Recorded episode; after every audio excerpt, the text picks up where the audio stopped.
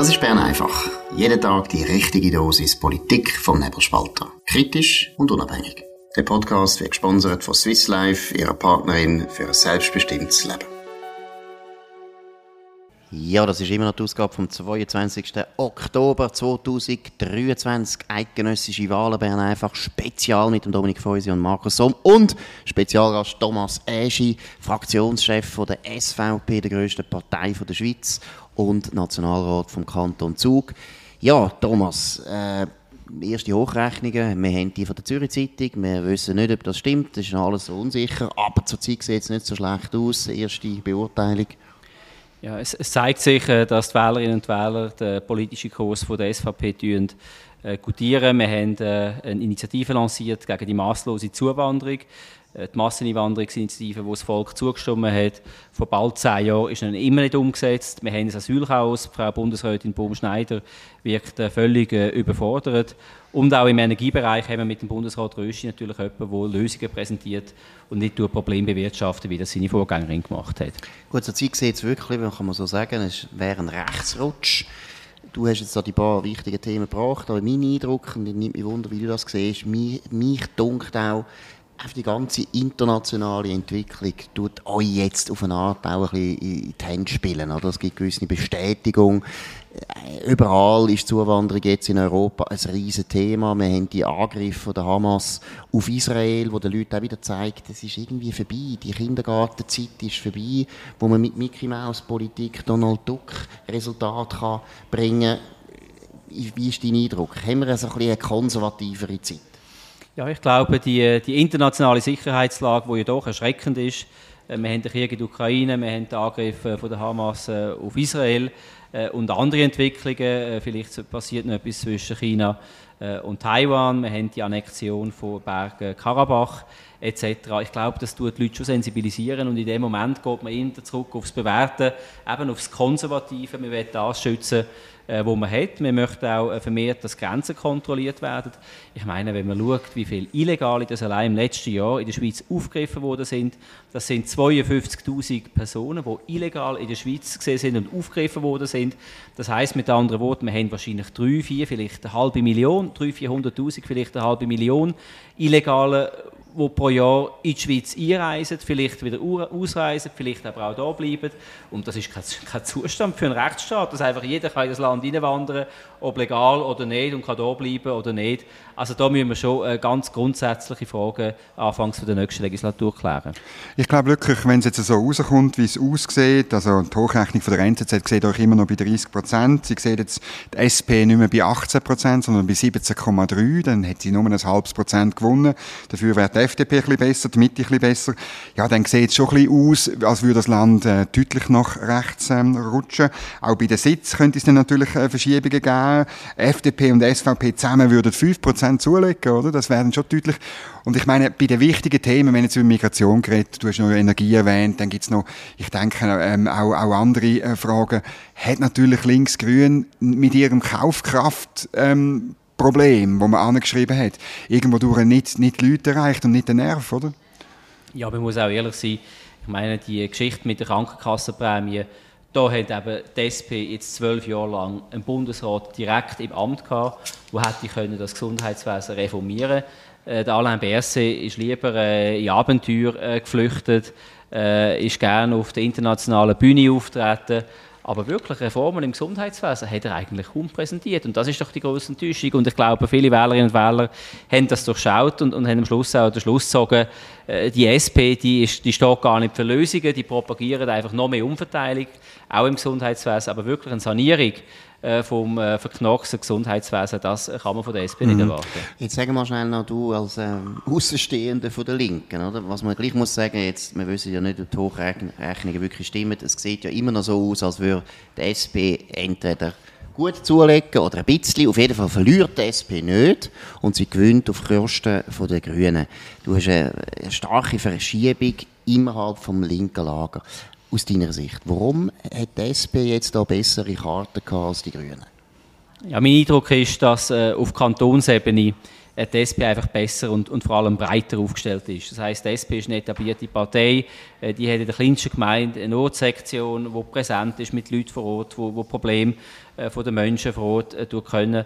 Und die Grüne Partei ist natürlich mehr eine, eine nationale Bewegung, wo sehr viele Leute hat können mitreißen zusammen mit äh, dem internationalen Trend von Greta Thunberg, Frauenstreik etc., wo man gesehen hat im 19., wo aber jetzt wieder schnell implodiert ist und so Massnahmen wie das App, wo sie da vorgestellt haben, wo sie mit der Million gekauft haben, die jemand gespendet hat, äh, die haben natürlich nicht geholfen, um äh, den Abwärtstrend äh, am Schluss können stabilisieren. Also ich glaube, es hat sicher mit dem zu tun, die Grünen sind nicht gleich verankert in den Gemeinden aussen, wie das die SP ist. Jetzt müssen wir nochmal über die SVP reden. Das finde ich schon verrückt, wenn sie so käme, also wenn ihr, auch wenn ihr nicht ganz auf 30 Prozent kommt, sondern wenn ihr das Resultat von 2015 würdet egalisieren, dann wären alle Umfragen falsch gewesen, weil man hat euch in der Umfrage irgendwo so bei, man hat schon gesagt, ihr gewinnt, aber nicht, nicht auf 29 Prozent und schon gar nicht auf 30, wie es jetzt gewisse Hochrechnungen sagen. Ich meine, ähm, 30 Prozent ist auch eine Schallmauer. Das hat noch nie jemand erreicht seit 1919, seit der Einführung von Proports. Was heißt das denn für euch? Und, und äh, ich schiele auch ein bisschen auf Bundesrat.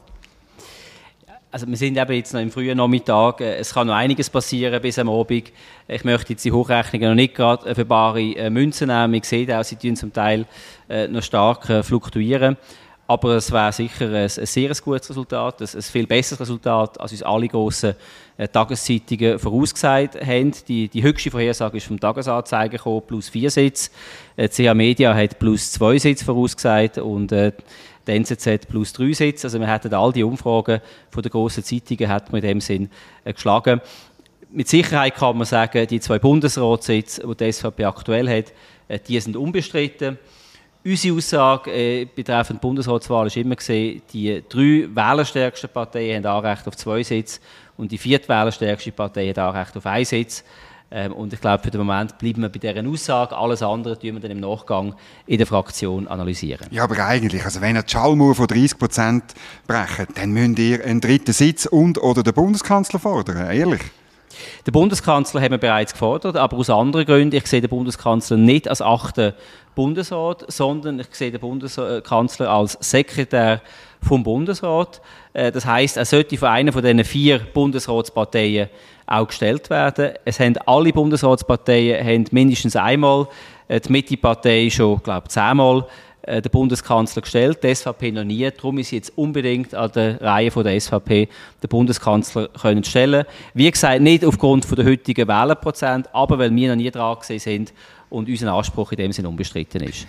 2019, äh, die letzten Wahlen, hat die SVP verloren und man hat dort gesagt, zwei Sachen. Man hat gesagt, die haben die eigenen Leute nicht mobilisieren und dort war das Argument, warum haben das nicht können mobilisieren weil sehr viele Leute resigniert sagen, oder? Also es war ja dort auch noch die Masseneinwanderungsinitiative, genau. die nicht umgesetzt worden ist, wo die Wähler dann das Gefühl hatten, ja, es nützt ja gar nichts, wenn ich SVP wähle.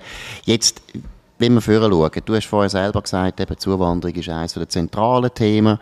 Ihr seid immer noch angewiesen auf Verbündete im Parlament, um etwas zu verändern. Was könnt ihr jetzt besser machen, dass eure Wähler das Gefühl haben, jetzt geht mal endlich etwas mit der Zuwanderung?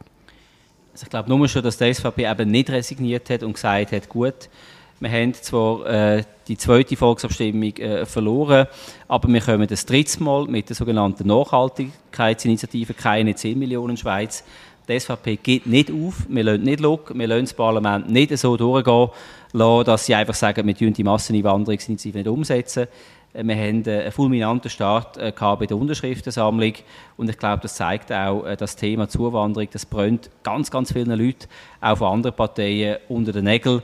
Es kann so nicht weitergehen. Jeder sieht es, der Platz in der Schweiz ist begrenzt. Auf der Straße, in der Bahn, auch beim Strom, bei den Immobilien etc. Und, und ich bin überzeugt, bei dieser Initiative werden wir Erfolg haben leider befürchte ich, dass hier im Parlament sich äh, nicht allzu viel wird ändern. Also auch nach den Wahlen, auch wenn jetzt die SVP sollte stark zulegen, auch hier im Parlament wird es äh, nicht eine Mehrheit geben zur Beschränkung von der Zuwanderung oder für Verschärfung im Asylwesen. Das sind wir in den letzten äh, zwölf Jahren, wo ich jetzt dabei bin, immer und immer wieder angestoßen. Äh, da heisst es zwar, äh, es werden große Versprechungen gemacht von, von FDP und von Mitte, aber kaum sind die Wahlen durch, ähm, wird man dann plötzlich nichts mehr von dem wissen. Aber äh, wir haben vorhin mit Matthias Müller von der FDP geredet und er hat gesagt, ja eben, die FDP sollte sich natürlich auch um Zuwanderung kümmern und unser Weg als FDP wäre dann, ja, dass man die Personenfreizügigkeit einfach eher neu verhandeln muss ist nicht auch ein Grund, warum wir da nicht vorwärts kommen, dass die SVP eben im Prinzip immer wieder in Kauf nimmt, dass die bilateralen Verträge müssten gekündigt werden? Müssen wir nicht einen neuen Konsens suchen unter den Bürgerlichen, das sind ja vor allem die Freisinnigen, dass man irgendwann einen fantasievollen Vorschlag macht gegenüber der EU, wie man die Personenfreizügigkeit kann neu interpretieren oder steuern oder einfach mich dunkt, wir, wir, wir säckeln einfach in die Wand rein, oder? Weil bilaterale Verträge künden ist nicht mehrheitsfähig, glaube ich, in diesem Land. Da kannst du jetzt noch so viele Initiativen gewinnen, wie du willst als SVP, dann passiert immer wieder das Gleiche. Es wird einfach nicht umgesetzt. Müssen wir nicht dort einen anderen Konsens suchen? Äh, da habe ich ganz eine andere Auffassung. Äh, wenn du unsere Initiative genau lesest, äh, dann sagen wir, es dürfen eigentlich noch bis 2050 1,1 Millionen Personen weiter in die Schweiz kommen. Aber jeder weiß, wenn man vor 2050 die Schwelle von 10 Millionen überschreitet, dann erst kommt es zu einer Kündigung. Und darum wird die Wirtschaft, wird hoffentlich auch der Bundesrat alles daran setzen, dass man das Wachstum in Zukunft dämpfen, dass wir eben weniger Zuwanderung haben, dass man die Schwelle von 10 Millionen nicht vor dem Jahr 2050 überschreiten. Und wenn das den, den Effekt hätte auf, auf Politik in der Schweiz, dann würde es eben nicht zu einer Kündigung kommen. Und wenn sie überschritten wird, dann muss gemäß Initiative ganz klar Personenfreizügigkeit gekündigt werden. Also da, da ist die Initiative kompromisslos. Das ist vielleicht bei der ersten Initiative, bei der Masseneinwanderungsinitiative nicht so klar im Initiativtext gestanden, aber diesmal haben wir das wirklich wasserdicht formuliert. Ich finde es noch interessant, oder? Also, eben, du hast, Markus, du hast den Matthias Müller erwähnt, aber auch sonst im Wahlkampf ist mir öppen aufgefallen, dass FDP-Vertreter on the record, zum Beispiel Regine Sauter, unserem Bern einfach Spezial aus Zürich, oder auch off the record haben sie uns gesagt, ja, uns ist uns schon bewusst, wir haben eigentlich zu wenig gemacht bei dem Thema. Wir haben Zeit zu wenig genützt, die wir hatten. Wir haben zu wenig eigene Ideen präsentiert und wir haben immer das Gefühl gehabt, ein bisschen, wir kommen durch mit dem. Und ähm, äh, natürlich, äh, du hast zwölf Jahre Erfahrung mit, du hast vorher erwähnt, man hat immer wieder äh, Versprechungen gemacht. Wir erinnern uns alle an FDP-Präsident Philipp Müller, den 18% Müller, oder? Und so weiter. Aber wenn es jetzt tatsächlich so weit käme, dass die FDP würde eigene Vorschläge und das Thema wirklich ernst nehmen, dann müssen wir ja schon mit ihr zusammenarbeiten. Ja, natürlich möchten wir mit den anderen bürgerlichen Parteien zusammenarbeiten, mit der FDP, mit der Mitte-Partei. Ähm, ich könnte euch erinnern, wie die FDP vor einem Jahr groß lanciert hat, hart, aber fair. Und wir sind dann auch auf die FDP zugegangen, haben gefragt, ja, sind ihr bereit, gemeinsame Vorstöße zu machen? Konkret ist am Schluss relativ wenig rausgekommen, aber äh, da sind eigentlich auch gleich ein Stück weit erfreulich, oder, dass wir jetzt immerhin einen gemeinsamen Vorstoß auf die Wintersessionen können lancieren dass man die Praxisänderung, was die Afghaninnen betrifft, genau. wieder rückgängig machen Das ist so ein zartes Pflänzchen, sage ich jetzt mal, das hier anfängt aufblühen. Vielleicht gibt es ja im nächsten Jahr, in der neuen Legislatur, äh, doch noch den einen oder anderen Vorstoß, wo wir gemeinsame Sachen machen, um eben die Asylproblematik auch wirklich anzugehen. Gut, das war es von Bern einfach spezial mit dem Thomas Eschi, Kant äh, Kantonsrat, kann ich mal sagen, Nationalrat. Er wird jetzt natürlich abgewählt, weil ich das jetzt gesagt habe. Tut mir also leid. Ich bin gerade wieder gewählt worden. Ach, gratuliere. Also Thomas Eschi, grosse Überraschung, ist gewählt worden im Kanton Zug. Können wir jetzt exklusiv mitteilen. Nein, danke vielmals, dass du da bist. Die Hochrechnungen sind äh, immer noch günstig. Hoffen wir, die bleiben so. Das würde uns alle freuen. Wir brauchen einen Rechtsruck in diesem Land. Das kann man wohl ganz deutlich sagen, umso mehr rechts, umso besser. In dem Sinn, etwa in einer Viertelstunde gehen wir dann wieder auf Sendung, wenn wir wieder neue äh, Sachen wissen und Sachen können diskutieren In dem Sinn, danke vielmals und bis bald. Dominik Feusi und Markus Somm auf nebelspalter.ch. Danke vielmals. Das war Bern einfach, gesponsert von Swiss Life, ihrer Partnerin für ein selbstbestimmtes Leben.